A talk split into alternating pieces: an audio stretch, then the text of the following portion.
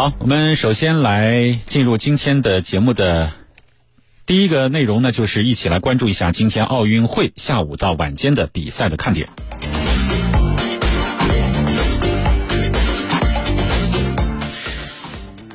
刚才我们提到了中国的健儿呢，今天将在射击、体操、羽毛球、举重、自行车等项目上冲击金牌啊。呃，今天的十六点啊，其实这个比赛呢现在已经开始了。那是中国队的尤浩刘洋会出战奥运会的竞技体操男子吊环的决赛。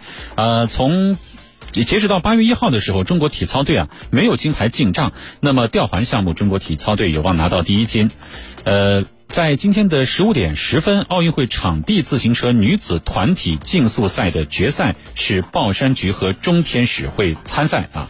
在里约奥运会的时候，中天使联袂龚金杰他们是夺得了中国第一枚场地自行车项目的金牌，所以在这场比赛当中也是值得期待的。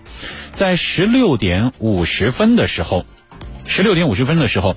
奥运会举重女子八十七加公斤级决赛，李雯雯出战。那么李雯雯呢？她是一名零零后的姑娘，她虽然很年轻，但是呢，她是女子举重这个级别的霸主啊！因为她在二一年的亚洲举重锦标赛上是总成绩获得冠军，并且打破了三项的世界纪录。所以说呢，我们也很期待啊。另外呢，在今天的十九点会有奥运会田径女子铁饼决赛。呃，中国选手陈阳会参赛啊，在雅加达亚运会上，他曾经夺得过冠军。多哈世锦赛铁饼决赛当中，他获得过第四名。另外，今天晚上的八点，奥运会女羽毛球的男子单打决赛，中国队啊是陈龙出战，这场比赛也是非常受到关注的，因为他的这个呃，在决赛的当中啊，对手是丹麦的安塞龙啊，这个有这个网友戏称说是双龙对决啊，陈龙和安塞龙啊。另外呢，我们当然也要介绍一下我们江苏运动员啊，有些江苏运动员也参赛在参赛啊。今天下午这个男子吊环当中，尤浩是我们江苏的运动员啊。另外，华天领先的中国马术队在马术比赛当中的表现啊，也是值得期待。好的，具体的一些分析情况，我们接下来连线江苏交广网天下体坛主持人陈婷，来请他分析一下比赛的看点。你好，陈婷。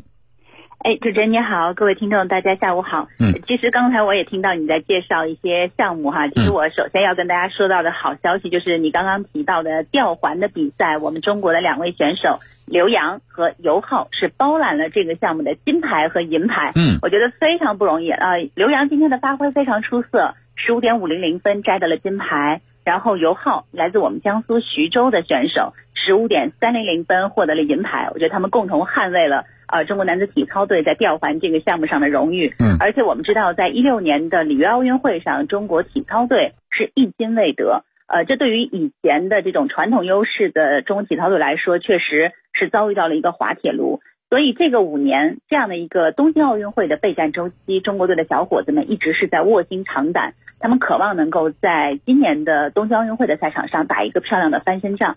但是之前我们看到了，无论是男子体操团体，还是男子全能，呃，客观的讲，我觉得我们的小伙子们表现都非常的出色。但是由于种种的原因，我们和这个金牌失之交臂。但是今天在吊环的项目上，我觉得他们还是顶住了压力。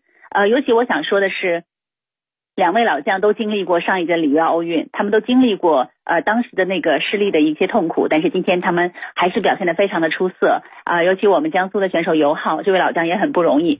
今天下午他在。呃，比赛之前，我看到他发了一条朋友圈，相信自己，相信自己，相信自己。他说重要的事情说三遍，所以今天也是卯足了劲儿哈，要去捍卫一下这个中国男子体操队的荣誉。所以我觉得今天相比较他五年前，因为他在五年前的里约奥运会的双杠项目上，当时杠上动作都非常的出色，就是最后的下法的时候出现了一些失误，所以和奖牌失之交臂。但我想今天。呃，拿到了这块银牌，我觉得也非常的了不起。我觉得他最重要的是在比赛当中，他战胜了自己，所以真的要祝贺我们的两位选手。嗯，他们是为中国代表团获得的第二十六块金牌。那除此之外呢，其实刚刚这个金牌产生的比较密集哈，就是呃，汪周雨是在女子八十七公斤级的金牌呃比赛当中获得了一枚金牌，这是中国代表团的第二十五枚金牌。嗯。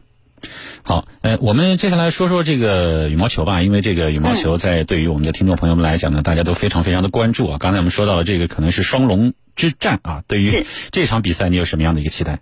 嗯，因为我觉得这场比赛可以说。如果你看了一六年的比赛的话，你会觉得哎，好像似曾相识，因为一六年的男单的半决赛就是陈龙和安塞龙相会的。那当时陈龙是战胜了安塞龙，挺进了决赛，并且最终在决赛中战胜了李宗伟，获得了冠军。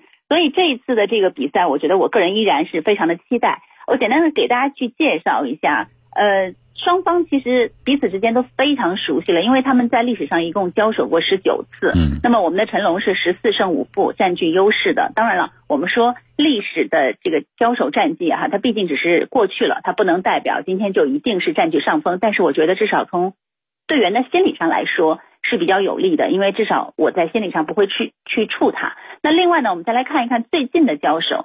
呃，因为疫情的影响，所以二零年到二一年这段。期间是没有什么太多的国际比赛的。那么一九到二零这一段时间呢，双方是交手过六次。那么我觉得这六次是比较有说服力的，因为时间比较近。那平分秋色，各赢三次。嗯。而且最近的三次交交手都是打满了三局，所以我觉得呃今天晚上这场比赛一定会非常焦灼。我觉得陈龙是要做好打三局的准备，而且。就是在赛前一定要做好足够的这种困难的准备，这位老将也不容易哈。我觉得，呃，在赛前其实陈龙并没有被大家看成是夺冠的热门选手，那但是我觉得最重要的是他在比赛当中一步一步的去。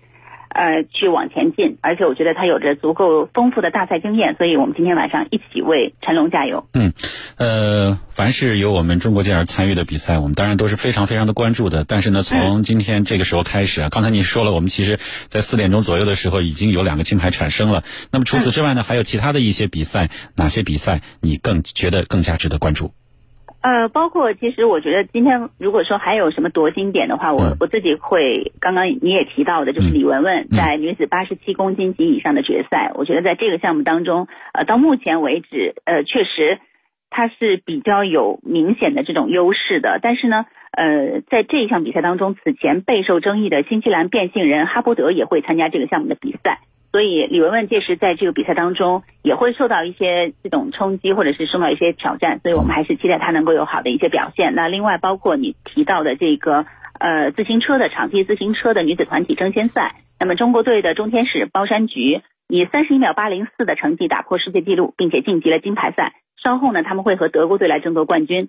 那如果说到集体项目的话，我觉得呃女篮的小组赛，女篮呢应该说这次表现不错哈，两连胜之后已经提前锁定一个八强的席位。嗯，那今天呢，他们要对阵的是比利时队，那这个结果呢将会直接决定到谁将以小组第一的身份晋级，更是事关淘汰赛的对位问题。所以这场比赛其实也很关键。另外就是我知道我们有很多的女排的一些粉丝，女排的一些球迷。那今天下午的时候，此时此刻，其实中国女排对阵阿根廷，这是。呃，中国女排在本届奥运会上的最后一场比赛，有可能也是郎导执教中国女排的最后一场比赛。因为郎导那天已经说了，他觉得他应该休息了，他相信未来还有更多一些年轻的教练。所以，我觉得且看且珍惜，我们还是为中国女排的姑娘们去加油。不管之前啊我们打的怎么样，但是我觉得女排精神一直都在的。好的，非常感谢陈婷给我们带来的这样的一些分析，谢谢。呃呃，我。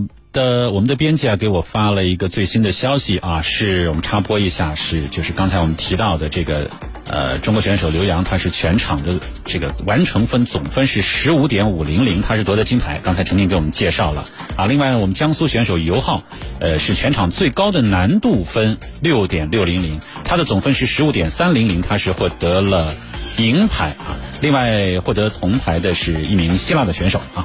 呃，不管怎么样说，今天的这个我们已经拿到的金牌也好，奖牌也好，以及即将进行的争夺战也好，另外可能有一些其他的我们更加关注的比赛，今天值得关注的焦点还是很多的。我们的节目当中会继续的为大家带来最新的消息，也欢迎大家关注江苏新闻广播的节目。